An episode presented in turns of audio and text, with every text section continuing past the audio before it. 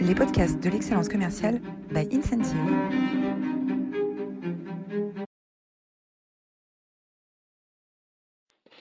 Bonjour à toutes, bonjour à tous et bienvenue dans cette nouvelle édition des masterclass de l'excellence commerciale. J'ai l'immense plaisir, l'immense honneur de recevoir aujourd'hui une icône de la French Tech, euh, Frédéric Mazzella. Bonjour Frédéric. Bonjour Roland. Alors, vous êtes euh, tous aussi euh, incroyables. Euh, vous êtes un peu plus de 300 inscrits aujourd'hui pour écouter le, témoignage de Frédéric sur entreprendre pour le bien commun. c'est dès le départ l'ambition de Blablacar et puis c'est également, on, va en parler, l'ambition de ton nouveau projet, Frédéric. vous étiez également très nombreux la semaine dernière pour écouter Céline Dassonville, qui a été patronne de la RSE de quartier et qui maintenant enseigne à HEC, fondatrice d'EtiWork, sur l'intégration de la chaîne de valeur euh, vers un monde plus durable. Vous pouvez retrouver cette masterclass sur votre plateforme de podcast préférée ou sur notre chaîne YouTube des masterclass de l'excellence commerciale. Euh, les masterclass sont rendus possibles par le soutien d'Incentive.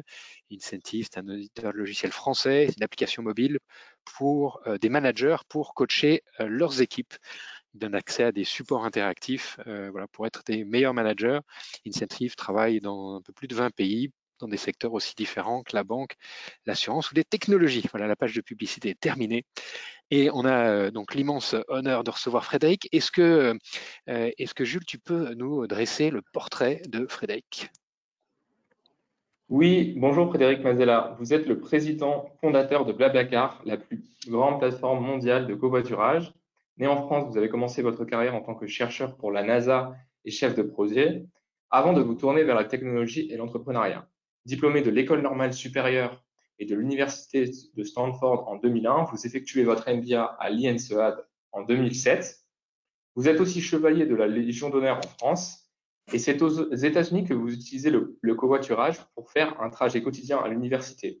Après avoir réalisé qu'il n'y avait pas de moyen facile de partager un trajet en covoiturage en France, l'idée est lancée. Vous avez fondé covoiturage.com en 2006 qui deviendra Blablacar BlaBlaCar est devenu un phénomène mondial avec des millions d'utilisateurs dans 21 pays. La plateforme a révolutionné la façon dont les gens voyagent en offrant une alternative économique au transport traditionnel. En plus de votre rôle chez BlaBlaCar, vous êtes également un fervent défenseur de l'entrepreneuriat et de l'innovation, souvent invité à prendre la parole lors de conférences pour partager votre vision sur l'avenir des transports et de la technologie. En septembre 2020, vous co-créez Captain Cause euh, pour révolutionner le financement du tissu associatif pour les entreprises. Vous êtes élu coprésident de l'association France Digital. Vous faites partie du jury d'investisseurs de l'émission Qui veut être mon associé diffusée sur M6. Et depuis 2022, vous animez l'émission Les pionniers sur BFM Business où vous mettez à l'honneur des entrepreneurs de la French Tech. Aujourd'hui, c'est vous que vous nous aimerions mettre à l'honneur et c'est un plaisir de vous accueillir. Quel parcours quel, parcours, Frédéric? Euh, j'étais il y a quelques années à une réunion d'anciens l'INSEAD et euh, le business case qu'on présentait, c'était le business case de Blablacar. Euh, donc avoir construit une entreprise qui est bien sûr une icône mondiale, qui, devient, qui devient le sujet de, des étudiants de, de MBA. ça fait quoi d'être une icône de la French Tech aujourd'hui, Frédéric? Euh, alors bizarrement, moi ça me fait pas grand chose. Ce qui me plaît, c'est de faire des choses. Donc euh, voilà, c'est-à-dire que après, quand ça, évidemment, faire des choses qui ont un impact, ça c'est très grisant. Euh, après, être une icône, c'est pas un but. Enfin, ça, c'est bon. Après, c'est une sorte de sorte de byproduct quoi. Quand tu fais des choses bien, après, ça devient, ça, ça, peut devenir des exemples. Il y a un petit côté sympa, oui, de voir que à l'INSEAD, typiquement, où je suis passé, moi, j'ai appris plein d'autres choses. J'ai appris beaucoup des cas euh, d'autres entreprises, d'autres entrepreneurs euh, d'avant, pas forcément de l'INSEAD, mais des entrepreneurs d'un peu partout sur la planète, et de savoir que bah, le projet que j'ai créé est pris comme un, cas aussi, qui est étudié à l'école. Euh, tu te dis, bon, bah, la boucle est bouclée. Je suis en train de renvoyer à la génération d'après ce que la génération d'avant m'avait appris d'une certaine manière, sous une autre forme, puisqu'avec une expérience plus moderne, parce que plus récente. Donc euh, ça, c'est un petit côté, euh, oui, peut-être de la boucle bouclée, donc satisfaction. il, y a, beaucoup d'humilité dans ta personnalité, mais aussi euh, beaucoup d'humilité dans le parcours de, de covoiturage.fr. au début, c'est une plateforme pour les entreprises, Blablacar. Alors, au tout début, l'idée était de faire quand même du covoiturage longue distance entre particuliers. Euh, mais la problématique, c'est que euh, bah, les volumes étaient très faibles, évidemment, initialement. Euh, en plus des volumes faibles, les, gens qui utilisaient le service ne payaient rien du tout parce que tout était entièrement gratuit. Donc, en fait, il n'y avait pas de modèle économique. Et, bon, on a commencé à recevoir des, coups de fil d'entreprises qui nous appelaient, qui disaient ah, c'est pas mal covoiturage.fr. moi, j'aimerais bien avoir ça pour mon entreprise. Alors, la première fois que tu as ça, tu dis bah non, c'est pas le sujet. Nous, on fait plutôt du, du, covoiturage entre particuliers longue distance. Et puis, comme tu, sais, forcément, euh, tu payes pour développer le service, donc tu creuses chaque euh, jour, chaque euh, semaine, chaque mois un peu plus profond ton endettement pour faire marcher ce machin-là. au bout du dixième coup de fil d'une entreprise qui te dit je voudrais covoiturage.fr pour, pour ma boîte, tu finis plus par lui dire non, tu lui dis OK, combien? Et euh, parce qu'il y a un moment, il faut quand même que tu manges. Et donc, du coup, euh, c'est comme ça qu'on est rentré dans le développement de plateformes de covoiturage pour les entreprises. Euh, c'est parce que les entreprises le demandaient. Donc, on a commencé à développer ça. Et au début, c'était notre seule source de revenus. donc, on a fait 200 plateformes comme ça pour des entreprises qui voulaient du covoiturage pour leurs collaborateurs. même si c'était, en fait, pour plein de raisons, pas du tout le même covoiturage. C'était du covoiturage domicile-travail quand en fait la plateforme était faite pour du covoiturage longue distance. C'est un peu comme euh, si euh, les entreprises avaient appelé euh, le, TGV et qu'ils leur avaient demandé de leur faire un métro. Quoi. Tu dis, mais c'est pas pareil en fait. Enfin, pas parce que je fais du TGV que je vais réussir à te faire un service qui marche en local. Euh, donc en fait, les, usages et les habitudes n'étaient pas les mêmes. Donc du coup, euh, ça n'a pas forcément super bien marché. Mes entreprises étaient quand même contentes. Mais nous, euh, après, le service grand public a vraiment décollé. Et puis, on a surtout réussi à déployer un modèle économique qui était viable sur le grand public parce que sinon, c'était juste un, gouffre. Quoi. On creusait chaque mois un petit peu plus notre, notre trou. Et, et, donc, à partir de ce moment-là, quand on a trouvé un modèle économique sur le grand public, on a arrêté de faire des plateformes pour les entreprises. Et puis, on est parti vraiment sur le longue distance. Euh, en changeant la marque d'ailleurs aussi avec Blablacar euh, pour pouvoir s'internationaliser. Euh, mais c'est vrai qu'au début, on a commencé par vendre à des entreprises par nécessité, j'ai envie de dire. C'est ça qui nous a permis de, démarrer. Hein. C'est une forme de, bootstrapping, comme, disent les Américains, pour aider le démarrage bootstrapping et d'agilité. d'agilité. Il y a une autre grande étape dans l'histoire de Blablacar, ça a été le développement en Allemagne et avec une entreprise qui s'était déjà développée en Allemagne, qui était quasiment aussi grosse que, Covoiturage à l'époque, non? Oui, oui, ils étaient même en Allemagne, ils étaient plus gros que nous, euh, évidemment. Et ben, mais c'est aussi parce que culturellement, en Allemagne, le covoiturage existait déjà même avant les plateformes internet. C'est-à-dire qu'il y avait ce qui s'appelait une Mitfahrt Central, euh, donc c'est une centrale de covoiturage euh, qui était répartie dans les gares. Et puis les, gens venaient déposer directement leurs offres en disant, bah voilà, moi vendredi prochain, je fais un trajet de Cologne à Berlin. Et donc ils venaient donner ça à la gare de Cologne. Et puis il y avait d'autres passagers qui venaient après dans le, petit euh, guéridon euh, de l'association qui gérait ce machin-là euh, pour dire ah ben moi je cherche quelqu'un pour aller à Berlin. On dit ah ben tiens justement il y en a un qui est passé la semaine dernière qui nous a dit qu'il partait vendredi prochain et donc ils faisaient tout à la main. ça avait des coûts forcément plus élevés, hein, c'était à 30-40% de, de, coûts juste pour l'administratif de, de, la, de la mise en relation. Et puis évidemment, pour scaler, c'est compliqué parce qu'il faut beaucoup de gens il faut beaucoup de gens en plus partout. Enfin bon, donc évidemment Internet a amené euh, une couche d'efficacité euh, très très forte. Et ensuite, donc ça s'est développé sur Internet. Mais au début, quand ils sont développés, ils étaient plutôt avec un fichier Excel sur Internet que euh, vraiment avec un site bien fait. Donc nous, on est arrivé avec une technologie quand même plus avancée, avec des profils en ligne, véritablement une, gestion de la communauté au sens très large. et puis, bah, ce qu'on appelait vraiment à l'époque l'économie collaborative, ce qu'on appelle toujours comme ça, mais et une approche plus service disponible sur mobile euh, facile d'utilisation, euh, euh, enfin vraiment tout, optimisé. Et donc, bah oui, il y a eu un moment où nous, quand on s'est étendu en Allemagne, bah, on s'est retrouvé en concurrence avec cet acteur-là, qui, a fait. alors c'est marrant parce que à l'INSEAD, on, nous disait toujours, il faut jamais sous-estimer la, concurrence.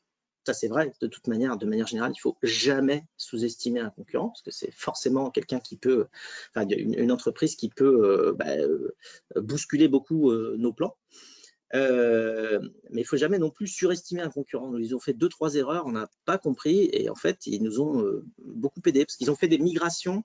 C'est en informatique, quand tu fais des, sur des plateformes, quand tu fais des migrations fonctionnelles, il faut y aller généralement un petit peu doucement, c'est-à-dire qu'on fait des déploiements progressifs normalement maintenant. Tu vois, ça fait 15 ans qu'on fait ça. On fait des déploiements progressifs de fonctionnalités, c'est-à-dire qu'au début, tu exposes tes nouvelles fonctionnalités uniquement à 0,1% de, de, toute la population pour tester si tout marche. Puis après, 0,2%, 0,5%, 1%, 2%, 5%, 10%, 20%, 30, 50%, 80, et puis après, tu mets tout le monde avec ta fonctionnalité. Une fois qu'elle marche, tu vois, mais des fois, c'est des, déploiements de fonctionnalités qui peuvent prendre plusieurs mois, le temps que justement tu ajustes pour que ça fonctionne pour tout le monde. Eh ben, eux, ce qu'ils ont fait, c'est qu'ils ont fait plusieurs fois des déploiements de fonctionnalités sur tout le monde d'un coup. Eh bien, quand tu fais ça, ça s'appelle un Big Bang. Bah, le problème, c'est que, évidemment, j'allais dire 9 fois sur 10, mais en fait, c'est 10 fois sur 10, ça ne marche pas. C'est-à-dire que tu prends un mur, c'est-à-dire que ta, fonctionnalité, tu l'as développée, mais elle n'est pas du tout prête pour que des millions de personnes rentrent dedans. Et donc, du coup, euh, bah, ils ont pris des, indisponibilités, euh, des, requêtes évidemment service client absolument ingérables avec des volumes de dingue.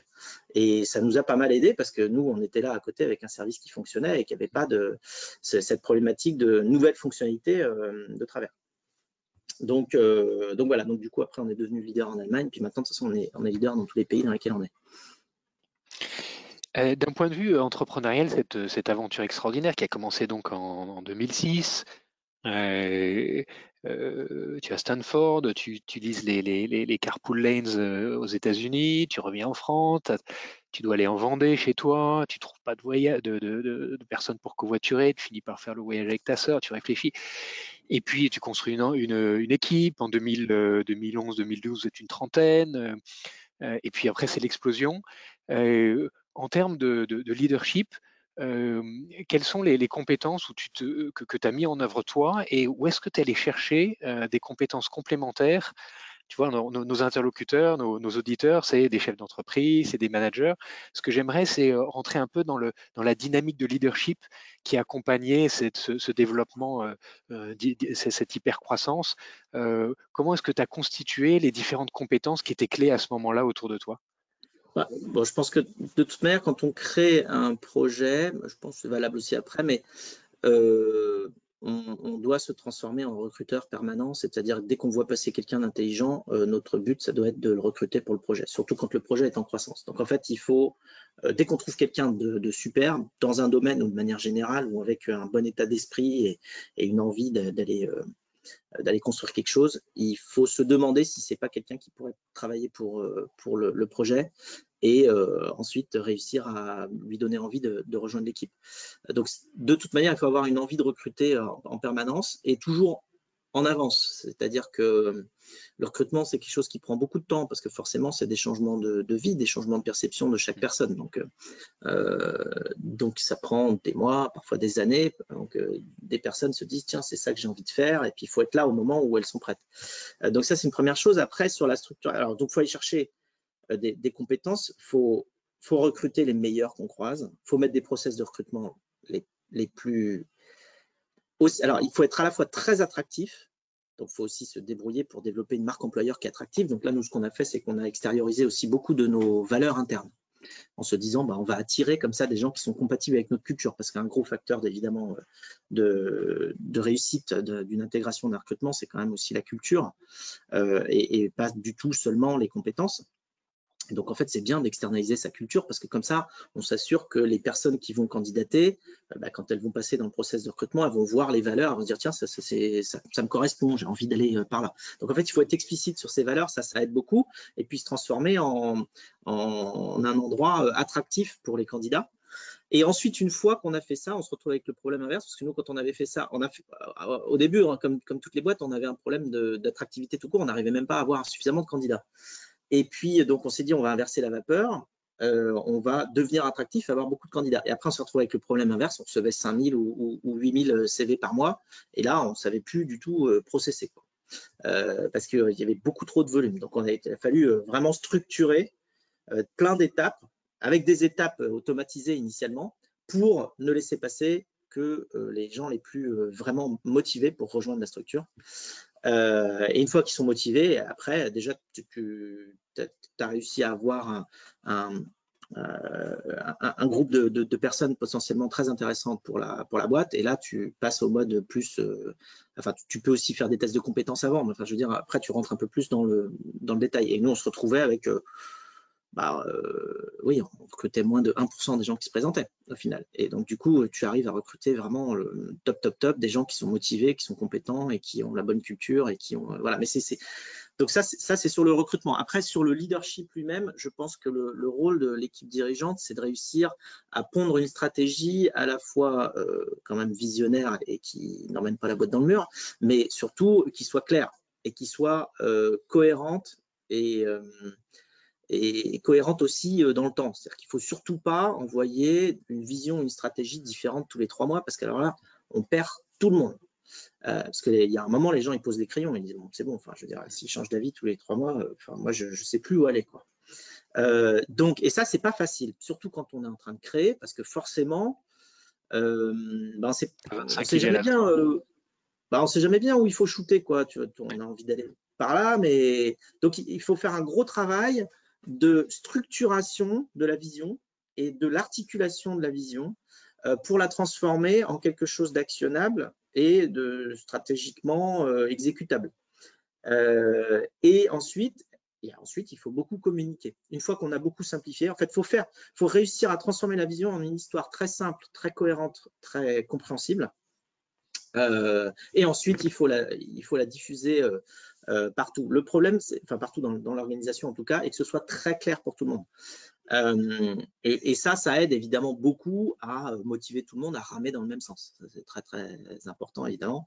Et donc du coup, ce que ça veut dire, c'est que sur ce travail-là d'itération euh, de la formulation de la vision, il faut être entouré par des gens qui sont suffisamment souples dans la réflexion, parce qu'évidemment, avant d'arriver à quelque chose de clair, et en ayant quand même consulté pas mal de personnes, impliqué pas mal de personnes dans la construction de cette stratégie, il faut avoir été capable de créer cette euh, stratégie, ce narratif, cette vision claire, euh, avant qu'elle soit communiquée, quand même à plusieurs. Faut pas du tout, c'est pas du tout un travail qu'on fait tout seul. Donc, il faut avoir une petite équipe de euh, quelques personnes à quelques, j'allais dire 10, mais ça dépasse pas tellement 10 généralement, personnes avec qui on va pouvoir ensemble euh, rédiger une stratégie cohérente, compréhensible par tout le monde, qui fait sens et qui va nous emmener dans la bonne direction, avant de la diffuser à tout le monde. Parce que l'autre problème, c'est que si on commence à ouvrir la boîte à, à réflexion et à rêve sur tout le monde, sur toute l'entreprise, bah, tout le monde va avoir sa petite idée de comment faire le truc. Et puis une fois qu'on aura décidé de dire ah non en fait on va faire comme ça, bah, il va y avoir des gens qui seront frustrés parce que moi je pensais qu'il fallait faire autrement parce que on les a impliqués mais en fait le process n'était pas sec et donc ça, c'était pas le moment. Donc c'est cette perméabilité en termes de, leadership qui, est compliquée à, à voir, c'est que c'est nécessaire d'avoir des discussions qui peuvent être euh, euh, quelque part euh, assez confidentielles parce que par nécessité elles sont encore pas démoulées, c'est pas pas suffisamment prêt pour être communiqué. Donc il faut rester dans une forme de confidentialité avant d'envoyer ça à tout le monde et que ça devienne quelque chose de clair, d'actionnable et que pour tout le monde soit clair, bon maintenant, maintenant on fait ça. Euh, donc c'est cette partie-là de, créativité, de réflexion qui n'est pas forcément facile à passer dans les, dans les niveaux et je pense que ça, ça constitue en grande partie la capacité ou non d'une équipe de leadership à, communiquer clairement et à emmener la boîte loin. Donc de la co-construction, mais finalement assez limité au début euh, pour pas créer de frustration de gens qui se seraient exprimés et dont les avis n'auraient pas été retenus. Quoi. Ben oui, forcément, parce que, si tu as 200 personnes qui s'expriment, euh, les, bah, les, chances qu'on satisfasse les 280, les 200 personnes qui ont participé, elles sont nulles. c'est pas possible. Euh, donc, euh, donc, il va y avoir 150 frustrés. Quoi. Et là, après, pour exécuter, ça va être plus compliqué. En 2012, tu es le premier à lancer une étude sur la confiance dans les réseaux d'échange entre particuliers. En quoi est-ce que cette notion de confiance a été clé dans le succès de Blablacar? Bah, c'était en fait, si tu veux, on avait réussi à dégommer tous les autres problèmes sur la route. Quand tu construis un produit, tu passes ton temps à dégommer les problèmes les plus évidents. et une fois que tu as dégommé le problème le plus évident, c'est-à-dire que tu as résolu par ton produit tel ou tel problème, tu as le produit, tu as le problème d'après qui apparaît. C'est-à-dire que quand tu as enlevé le numéro 1, bah, c'est le numéro 2 qui devient le problème prédominant qu'il faut résoudre. Quand tu as enlevé le numéro 2, c'est le numéro 3. Enfin, tu vois. Donc tu passes ton temps à dégommer, surtout quand tu veux grandir. Tu fais x2 chaque année pendant un bon paquet d'années. Euh, en, volume, bon, bah forcément, des problèmes qui euh, au départ concernaient euh, une personne sur 1000, bah, quand tu as un million de personnes, ça concerne 1000 personnes. Puis quand tu as 10 millions de personnes, ça concerne 10 000 personnes. Donc là, ça commence à être compliqué. Alors qu'au début, tu n'en avais qu'une. Donc, tu vois, c'est le, évidemment le, par rapport au grand nombre, des problèmes qui étaient petits deviennent grands avec le volume. donc, il faut s'occuper des problèmes les, uns après les autres. et donc, du coup, on a petit à petit, au fur et à mesure des années, dégommé tout ces problèmes-là. ta question, elle était spécifiquement sur quoi? Sur la confiance. De, la route, sur la confiance. Et on est arrivé à un moment. Ben, on est arrivé à un moment où le problème principal, c'était un peu ça. Euh, c'était plus. Euh, bah, au début, c'était bah, comment je fais pour trouver quelqu'un qui fait le même trajet que moi? C'est basique. c'était comment je m'assure que, bah, que je sais pas, j'ai le bon numéro de téléphone de la personne parce que si je suis coincé sur un rond-point et que j'attends quelqu'un et que j'ai pas son numéro de téléphone ou que c'est pas le bon, euh, ben, comment je vais faire? Donc, il fallait valider les numéros de téléphone, il fallait faire tout ça. Puis après, tu arrives à un autre problème, des gens qui disaient, moi, je ne sais pas avec qui je vais monter, euh, enfin, ça je ne suis pas euh, très rassuré. Et donc, on s'est dit, ben, il faut qu'on trouve un moyen pour, pour que les gens sachent avec qui ils vont monter. quoi. Donc c'est là qu'on a développé toute la stratégie de construction des profils confiance, euh, en théorisant un petit peu la chose, parce que moi avec mon parcours un petit peu de chercheur en passant par Normal Sup, euh, j'aime bien, euh, tu vois, j'aime bien quand même théoriser les choses pour, pour que ce soit un peu plus clair pour tout le monde. Et donc j'avais théorisé un modèle qui s'appelle Dreams, qui repose sur six piliers de la construction de la confiance en ligne. Euh, Dream, c'est un acronyme pour dire le, D pour c'est des informations déclaratives. Donc, pour, pouvoir construire sa confiance en quelqu'un, il, faut, te faut un, certain nombre d'informations. Et tu peux les faire passer en ligne, notamment dans des profils en ligne. Euh, donc, le D de Dream, ça va être des informations déclaratives. Ça va être, euh, voilà, je sais pas, ton âge, ta profession, et puis ce que tu aimes dans la vie. ça, c'est toi qui le dis, puis ton nom.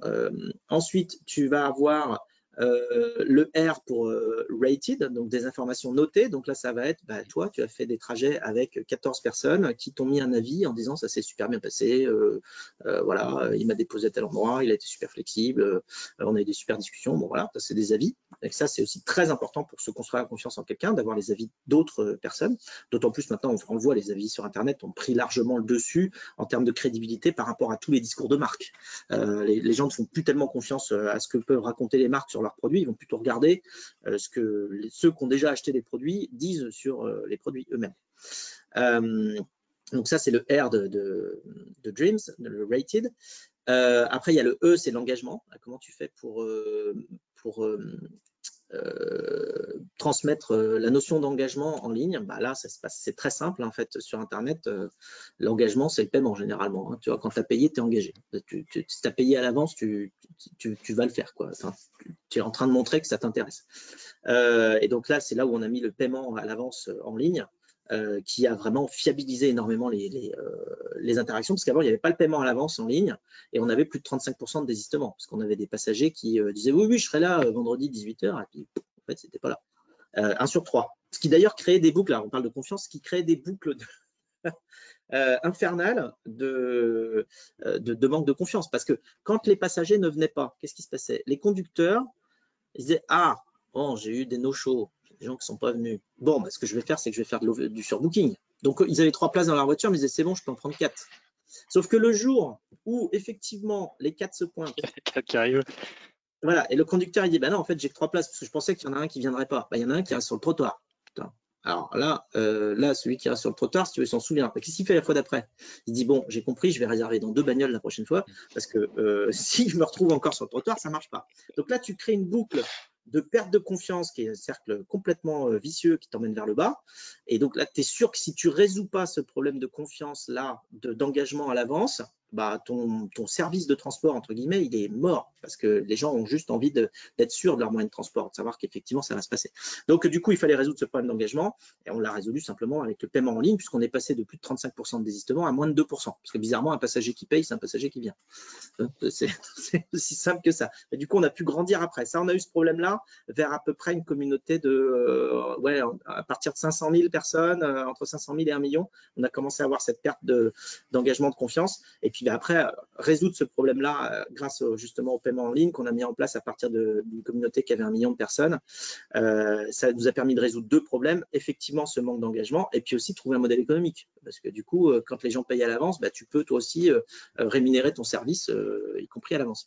Donc, ça change complètement l'équation et ça nous a permis de scaler. Aujourd'hui, c'est une communauté de 100 millions de personnes dans, dans, une vingtaine de pays, donc ça n'a plus rien à voir. Et effectivement, si on n'avait pas résolu ce problème de confiance, on n'aurait pas grandi. Alors, j'étais au E de Dreams, je vais finir. Le A, c'est l'activité, c'est est-ce que tu t'es inscrit hier ou il y a trois ans Est-ce que tu t'es logué hier ou est-ce qu'on ne t'a pas vu depuis six mois Donc, ça, c'est l'activité, tu vois, ça, ça crée de la confiance aussi. Après, il y a le M, c'est la modération, c'est le travail de la plateforme. Euh, pour aller euh, s'assurer que c'est le bon numéro de téléphone, que euh, tu as ton permis, que je ne sais quoi, enfin tout, un, travail de modération, de s'assurer que les échanges ont pour but unique effectivement d'organiser du covoiturage et pas autre chose. bref, ce genre de choses-là. Et ensuite le S, c'est pour social, c'est permettre aux gens de relier leur profil Blablacar avec un profil, je sais pas, LinkedIn, Facebook ou autre. Enfin en gros une, sorte de validation de que tu n'es pas face à un faux profil d'une personne qui n'existerait pas et que bah, du coup c'est quelqu'un quand même qui est relié avec, euh, avec d'autres réseaux. Et voilà, et ça, ça crée les six piliers du modèle Dreams qu'on a déployé sur nos, sur nos profils euh, de membres et qui a été, oui, complètement transformatif. D'autant plus qu'après, on a vu le niveau de confiance que c'est capable de générer puisque le niveau de confiance entre deux personnes sur Blablacar qui ne se sont pourtant jamais rencontrées mais qui ont des profils complets, il est à 88% sur 100.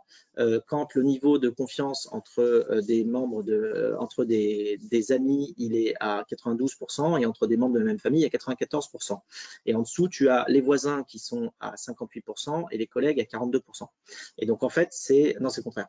C'est les, c'est les, les voisins à 58% et les collègues, non, les, les collègues à 58% et les voisins à 42%. Euh, bref, mais donc en fait, on est dans un niveau de confiance très élevé, on est sur le podium, alors que ce sont des personnes qui ne sont jamais rencontrées, grâce à cette capacité à démultiplier, stocker la confiance sur les profils en ligne. Euh, je peux, je peux en parler des heures, hein, donc il faut qu'on change de sujet. C'est fascinant. Alors, on va, on va euh, rentrer dans une question plus perso avant de basculer sur ton, ton nouveau projet Captain Cause qui est absolument passionnant. Qu'est-ce que tu as appris sur toi-même pendant cette période d'hypercroissance de, de Blablacar? Euh, j'ai appris qu'il faut que je me que je m'autorégule. Euh, parce que j'ai quand même une très forte capacité de travail et que quand tu t'attaques à un truc euh, de complexité grande, mais en plus avec une quantité de travail à peu près infinie, parce qu'en fait c'est toi qui décides la vitesse à laquelle tu vas réussir à avancer des fois. puis et puis quand tu es ton propre euh, patron, entre guillemets, c'est-à-dire que c'est toi qui décides de, ce que tu vas faire après, ben, en fait, tu ton pire patron. C'est-à-dire que dès que tu fini un truc, évidemment, tu un autre truc en tête. Et donc, tu fais le truc d'après. Puis quand tu fini le truc d'après, tu as un autre. Puis tu as un autre. Puis tu as un autre. Puis ça s'arrête jamais. Et c'est pas quelqu'un qui t'a demandé de faire le truc, c'est toi. Donc en fait, tu peux pas t'en débarrasser, tu peux pas dire va-t'en. Euh, donc en fait, euh, il faut faire attention à ne pas tomber dans une totale boulimie de, travail. C'est un travail sur soi, c'est euh, vérifier son sommeil, c'est bah, vérifier son équilibre mental de manière générale. Mais, le sommeil, c'est le principal en tout cas. C'est-à-dire quand, quand, on dort bien, en général, derrière, on arrive à, à rester euh, en forme. Euh, et, moi, mon, signal à moi, c'est que je, sais que j'ai une nature assez optimiste. Et quand je commence à avoir des pensées plutôt pessimistes, je me dis ouf, c'est que je ne dois pas avoir assez dormi. C'est pas normal. Donc, je, fais une, boucle d'auto-analyse comme ça sur moi. Quand, quand j'ai des idées un peu noires, c'est que j'ai pas assez dormi. Donc, direct, je pose tout, je ferme tout, je vais dormir. Euh, voilà, donc c'est une forme d'autorégulation parce qu'en plus, quand c'est toi qui montes ton projet, si toi tu te régules pas, il n'y a personne qui va venir te voir et te dire dis non, il faudrait que tu arrêtes de bosser un peu trop là comme ça. Et, personne va s'en occuper. même, ton, même ton VC va pas te dire ça. Ah non, ah non, pour le VC, c'est sky is the limit. Sauf que, sauf que toi, Sky, c'est pas la limite, quoi. Tu, tu vois, physiquement, tu peux pas. Alors, tu, euh, euh, Blablacar aujourd'hui, ça permet d'économiser 1,6 euh, million de tonnes de CO2 par an, c'est à peu près la consommation du transport à Paris. C'est un, un, achievement incroyable pour une seule entreprise. tu as un nouveau projet que tu lancé en 2020 qui s'appelle Captain Cause. Est-ce que tu peux nous en parler? Oui, euh, alors bah, c'est un projet qui me tient beaucoup à cœur. je me suis beaucoup demandé ce que je pouvais faire de tout ce que j'avais appris pour essayer d'être utile encore à, la société. C'est un peu ça mon moteur en fait. Hein. Moi j'aime bien être utile. j'aime bien. En fait, il n'y a, rien qui me rend plus heureux que typiquement, euh, là, par rapport à Blablacar, quand tu as des gens qui viennent te voir et qui t'expliquent que, en gros, grâce à Blablacar, ils ont réussi à faire un trajet improbable de Limoges à Noirmoutier euh, un, samedi matin, alors que c'était impossible autrement, et que grâce à toi, ils ont réussi à voir leur famille ou quoi. Ou alors, quand tu as j'ai eu un nombre incalculable de, de, pères notamment euh, qui me sont tombés dans les bras en me disant grâce à vous je vois mes enfants le week-end. Tu vois, ça c'est des trucs, tu te dis là, je, rends service, quoi. C'est cool. Là, j'ai construit un truc utile. Euh, et donc, euh, par rapport à ça, j'ai toujours cette volonté d'être utile euh, de manière générale. Et comme tout le monde, je vois les grands problèmes dans les news euh, tous les jours, que ce soit le changement climatique, que ce soit les problèmes sociaux qui, peuvent en découler ou qui sont parfois indépendants. Euh, et je me demande ce que je peux faire en tant qu'entrepreneur pour ça. Alors, ce que j'ai vu, c'est qu'il y a beaucoup de projets sur le terrain qui font des actions super dans le domaine de l'environnement, dans le domaine du social, dans le domaine de la santé, euh, mais que tous ces, évidemment, tous ces projets-là pour lesquels pourtant, quand on les regarde, quand on regarde ces projets, quand on regarde les gens qui font ça, on est tous là à vouloir pleurer de, joie et d'empathie en se disant, ah, il y a des gens qui s'attaquent à ces problèmes-là, c'est incroyable, vraiment, il y a des gens formidables, mais ils sont tous en manque de moyens, euh, donc euh, euh, en manque d'argent. Généralement en manque d'argent pour pouvoir recruter d'autres personnes, pour pouvoir mener à bien leur mission qui généralement est beaucoup plus grande que les moyens dont ils disposent. Euh, et, donc, je me suis dit, mais comment est-ce qu'on peut envoyer un maximum d'argent à ces, projets-là? Puis en plus, quand tu vois la taille des problèmes auxquels ils s'attaquent, il ne faut pas leur envoyer 100 euros ou 1000 euros ou 10 000 euros, il faut leur envoyer des, millions ou des milliards euh, parce qu'ils s'attaquent à des problèmes euh, incroyablement gigantesques. Donc là, assez vite, quand tu te dis qu'il faut envoyer des milliards dans un projet, tu, regardes tes poches et tu te dis ça va pas suffire. Donc tu sais, il faut qu'on trouve un moyen pour aller financer ces trucs-là. Et je me suis dit, bon, bah, les milliards, ils sont où? Ils sont dans les entreprises. Il faut qu'on trouve un moyen pour que les entreprises aient vraiment envie d'aider ces projets-là. C'est-à-dire que quelque part, ce que nous, en tant qu'individus, on ressent comme nécessaire, parce que quand on voit ces projets-là, euh, notre empathie euh, nous fait comprendre que euh, ces gens qui font ces actions sur le terrain sont, dans, le bon, sont dans le vrai, bah, il faudrait que les entreprises, si les entreprises ont un cœur, que en fait, elles le comprennent aussi. Quoi. Et donc là, tu trouves de manière pragmatique comment impliquer les entreprises pour aller financer ces, projets-là. Donc Catenco, c'est un pont entre les entreprises et les projets associatifs sur le terrain. Euh, qui euh, permet aux entreprises de trouver leur intérêt à aller soutenir des actions, on va dire, d'intérêt général, euh, très largement, pour la simple et bonne raison qu'elles vont impliquer leurs collaborateurs et leurs clients dans cette démarche-là. Pourquoi? Parce que les collaborateurs et les clients, c'est nous, c'est des personnes. On a la chance que les entreprises soient quand même encore dirigées par des humains et pas par des intelligences artificielles. Donc, ça veut dire qu'il y a quand même tout un paquet de, de cœurs dans les entreprises. Donc, il faut s'appuyer sur la force humaine qu'il y a justement dans ces structures-là, euh, mais aussi la force rationnelle de ce que c'est que le, capitalisme, parce qu'il faut être pragmatique, réaliste dans, le monde dans lequel on vit. Et là, tu te dis, euh, ben, euh, typiquement, il y a des endroits dans les entreprises, et ça peut être les, les équipes marketing ou communication notamment, qui dépensent beaucoup, beaucoup d'argent pour faire quoi? Pour faire plaisir à leurs clients, en gros, enfin, pour attirer des clients et les fidéliser. C'est un peu ça le, but final de n'importe quel programme marketing. Et donc, euh, en même temps, ces clients et ces ou collaborateurs qu'il faut acquérir ou fidéliser, c'est nous. Et nous, on voit des problèmes. Mais par contre, quand tu vas regarder des stats, il y a 93% euh, des gens qui euh, disent qu'ils aimeraient bien agir vis-à-vis des problèmes qu'ils voient tous les jours dans les news, parce que les news, c'est quoi? C'est juste une, galaxie, une collection de problèmes avec rarement des solutions. Et donc ça, c'est extrêmement frustrant hein, de regarder que des séries de problèmes et de se dire ah ben je peux rien faire. Je, vois bien qu'il y a des problèmes moi aussi, mais je peux rien faire. C'est extrêmement frustrant. Et donc 93% des gens euh, voient les problèmes, mais aimeraient agir, mais ne savent pas comment. Donc tu vois, la, frustration, elle est, là. Elle est, même statistiquement là. Euh, et à côté de ça, comme les problèmes sont très grands, euh, quand tu demandes aux gens bah, qui vous pensez qui devrait agir, ils disent à 90% les entreprises, les marques. Pourquoi? Parce qu'ils ont compris, tout le monde a compris que les problèmes étaient grands, et donc tu te dis, bon, bah, face à un grand problème, je vais pas mettre quelque chose de petit, donc je vais mettre quelque chose de grand. Qu'est-ce que je mets comme grand? Euh, bah, les, entreprises, elles passent leur temps à nous montrer qu'elles sont grandes et internationales et fortes et puissantes et qu'elles savent faire plein de trucs. Tu dis, bah tiens, si tu veux faire un truc, euh, là, il y a un gros truc pour toi. Euh, et, donc, du coup, l'attente des, gens, elle est à plus de 90% que les entreprises s'engagent sur les problèmes bah, qu'ils voient tous les jours dans, dans les news. Quoi.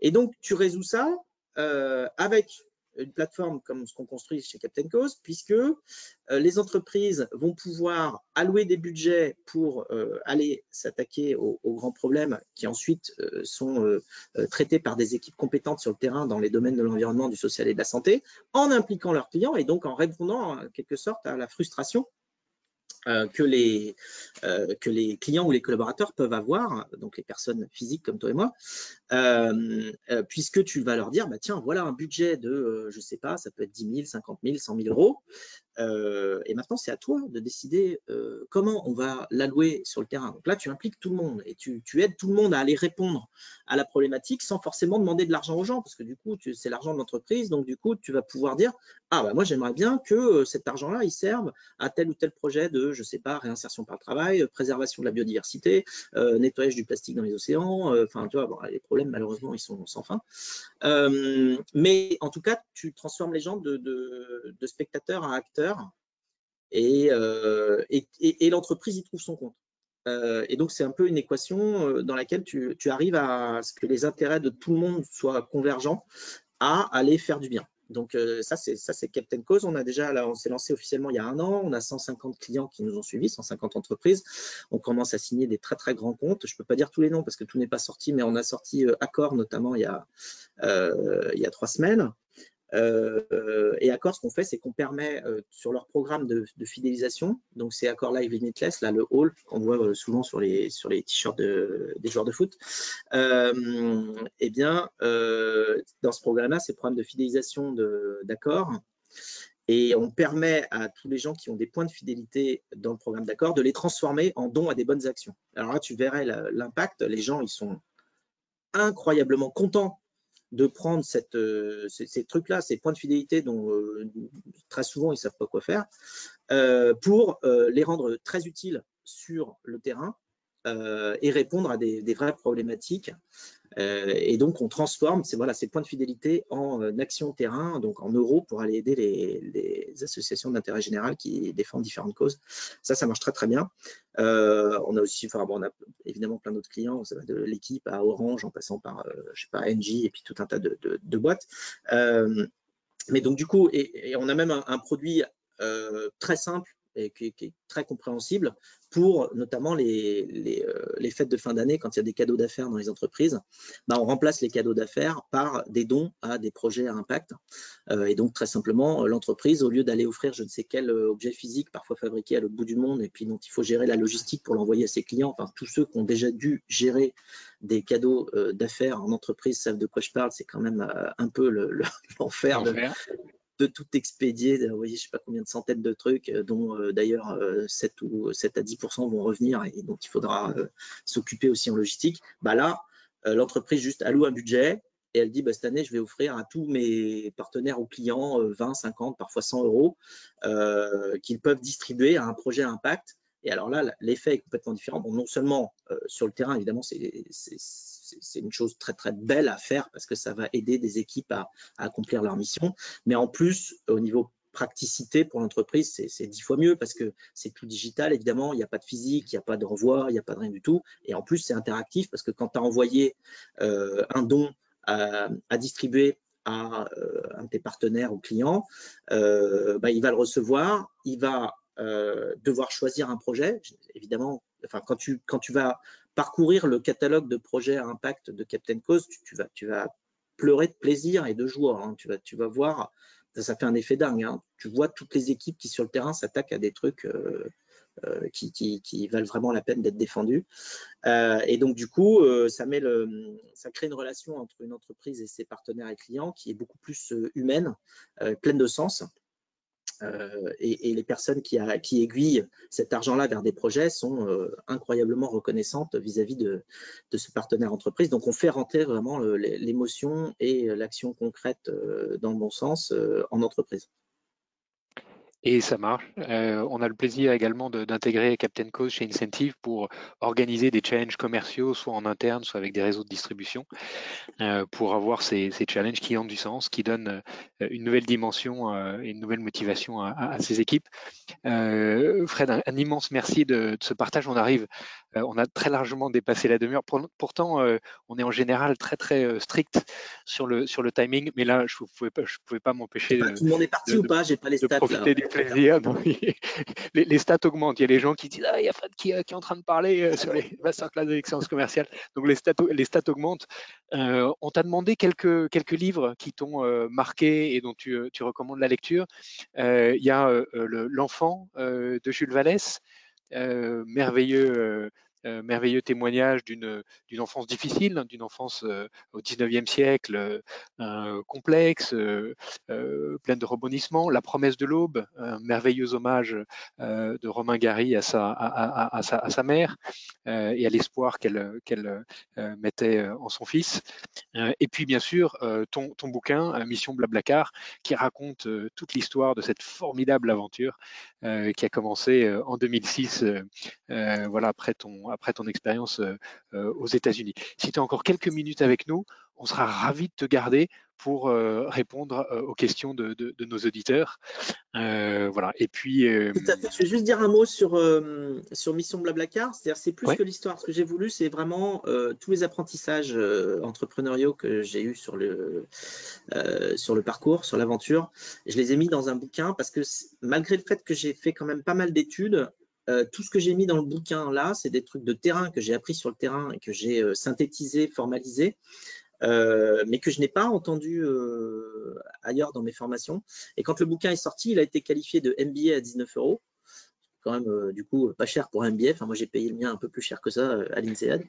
Euh, et, ou de livres de chevet de l'entrepreneur parce qu'il y a plein de petites recettes dedans, plein de trucs. En fait, je reçois tous les jours des, mails d'entrepreneurs qui ont, lu le bouquin qui me disent merci parce que en fait, des choses, tu sais, des fois tu as une forme d'intuition, mais quand elles sont écrites et que tu te dis ah bah tiens, bah, lui aussi il a rencontré le même problème et puis on un peu formalisé, eh ben ça, ça redonne beaucoup d'énergie euh, et, ça, c'est euh, voilà, c'est quelque chose qui me rend heureux aussi de, voir que ça aide. J'ai encore un, mail là de, ce matin d'un entrepreneur qui me dit que euh, ça fait 2-3 ans qu'il s'est lancé, que c'est dur et qu'il a lu mon bouquin et qu'il est reparti pour 10 ans. Mission Mablacar pour se redonner du courage dans les. Dans, Avec une préface de Thomas Pesquet d'ailleurs. Pardon? Avec une préface de Thomas Pesquet qu'il a écrite depuis l'espace. Parce que lui, il faisait une autre mission pendant que je faisais Mission Mablacar. Et puis c'est aussi le premier livre audio, parce qu'il y a une version papier, mais il y a aussi une version audio. C'est le premier livre audio à avoir été enregistré dans une voiture. Exactement, on a fait plusieurs premières. Mm. Donc entre la voiture et l'espace. Dans ta voiture en plus. Euh, voilà, un immense, un immense merci euh, Frédéric de ta présence. Est-ce que Jules, on a euh, des, questions de nos auditeurs? Vous pouvez les poser directement sur l'interface GoToWebinar dans le chat et, et Jules va nous les redonner. Oui, alors j'ai Eline qui demande J'aimerais travailler dans une startup. Quelles qualités sont primordiales? Euh, bon, il alors euh, il, y a, des choses pragmatiques et des choses, euh, on va dire, émotionnelles. au niveau pragmatisme, il, faut quand même qu'on se dise que le projet a. Alors, une startup, il y a plein de, plein de stades. Hein. Il y a le stade seed, série A, série B, série C.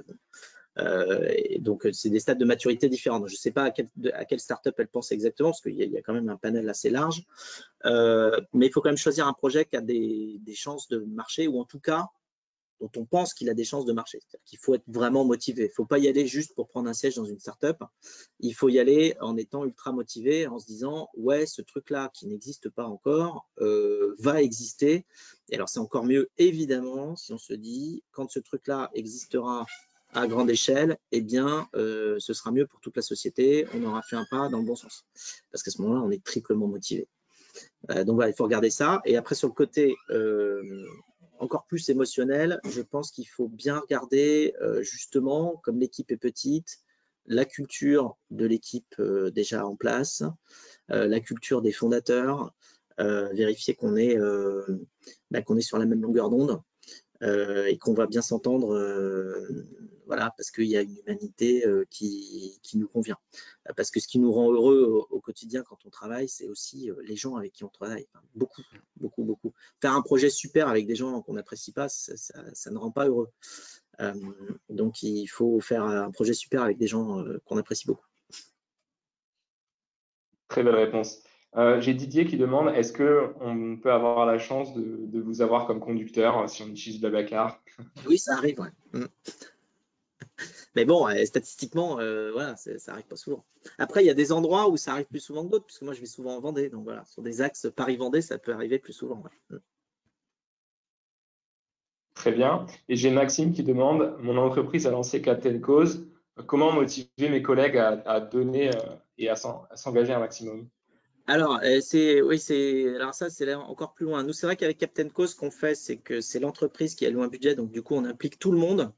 Euh, parce qu'on ne réclame pas d'argent de, la part des collaborateurs ou des clients euh, pour aller soutenir les projets, puisque l'argent est déjà là.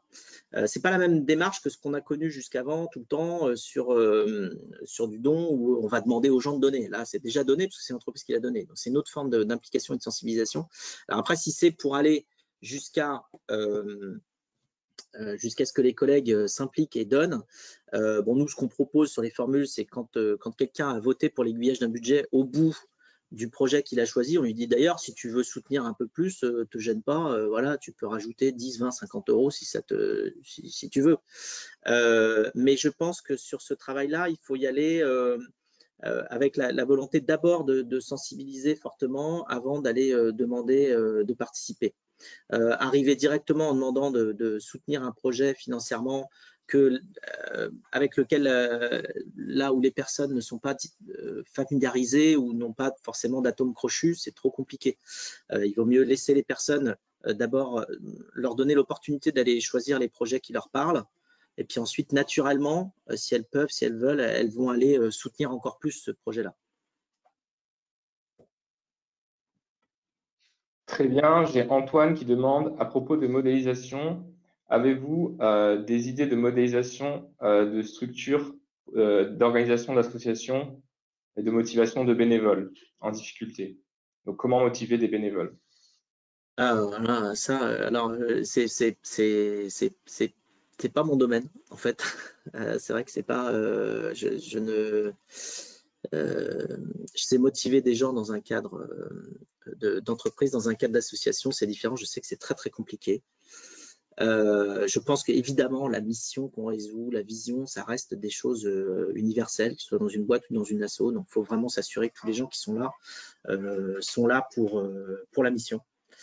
parce qu'avec ça, ça, ça, amènera de la bonne volonté et, de l'énergie euh, voilà, il faut s'assurer que, alors, et ça arrive parfois, il faut s'assurer que les gens qui rejoignent l'association ne viennent pas pour euh, euh, un statut ou, pouvoir briller en société en disant ah je fais ci, je fais ça. il ne faut pas qu'ils viennent pour ces raisons-là, quoi. Il faut qu'ils viennent parce que c'est vraiment le sujet qui les intéresse et qu'ils ont envie de résoudre. Très bien. On est, moi, j'ai une dernière question qu'on pose à tous nos, tous nos auditeurs, est-ce que, tous nos participants, pardon. Euh, est-ce que tu as une, citation qui t'inspire particulièrement, Fred? Oui, il y en a une et, je n'ai toujours pas, je l'ai toujours pas détrônée. Ça fait plusieurs années que c'est la, citation qui m'inspire le plus. C'est une citation de Galilée qui dit euh, Je n'ai jamais rencontré d'homme si ignorant qu'il n'avait rien à m'apprendre. Et et je la trouve formidable parce qu'elle a tout, en fait, euh, d'humain. Euh, non seulement elle a le côté euh, d'apprentissage, puisque voilà, on explique que le, développement humain, c'est d'apprendre. Et elle a le côté de relation empathique interhumaine, de considération de toutes les personnes. Elle place tout le monde au même niveau. On a chacun notre expérience, chacun notre vie, chacun ce qu'on a appris. Et donc, à chaque fois qu'on se rencontre, eh bien, on a des choses à apprendre de l'autre personne qui a eu un autre parcours euh, et qui a vu d'autres choses, qui a compris d'autres choses. Et donc, quand on arrive à s'enrichir de l'expérience euh, des autres, ben, on va beaucoup plus vite aussi en progression de, euh, de, compréhension de beaucoup de choses, même si je pense qu'on finit quand même sa vie en n'ayant pas compris grand-chose. Mais bon, on, essaye de, de comprendre deux, trois trucs sur la route on aura, euh, on finira notre, notre vie peut-être sans avoir compris grand-chose, mais en tout cas notre journée, on aura compris euh, euh, quelques éléments autour de la confiance, autour de l'entrepreneuriat, autour de l'humilité et de la curiosité qui te, qui te caractérise, Frédéric. Un immense merci de ta présence au sein de notre communauté des masterclass d'excellence commerciale aujourd'hui. je vous donne rendez-vous la semaine prochaine avec Jean-Pierre Lanzetti, qui est l'ancien patron de Darty, de Spark Casino, d'Elior, pour parler de senior entrepreneur. On peut entreprendre, en sortant de l'INSEAD. On peut aussi euh, entreprendre euh, quand, on, est euh, un, peu plus, un peu plus âgé. Jean-Pierre Ledzetti, un immense merci à tous de votre fidélité et je vous donne rendez-vous la semaine prochaine. Bonne journée. Merci, à bientôt.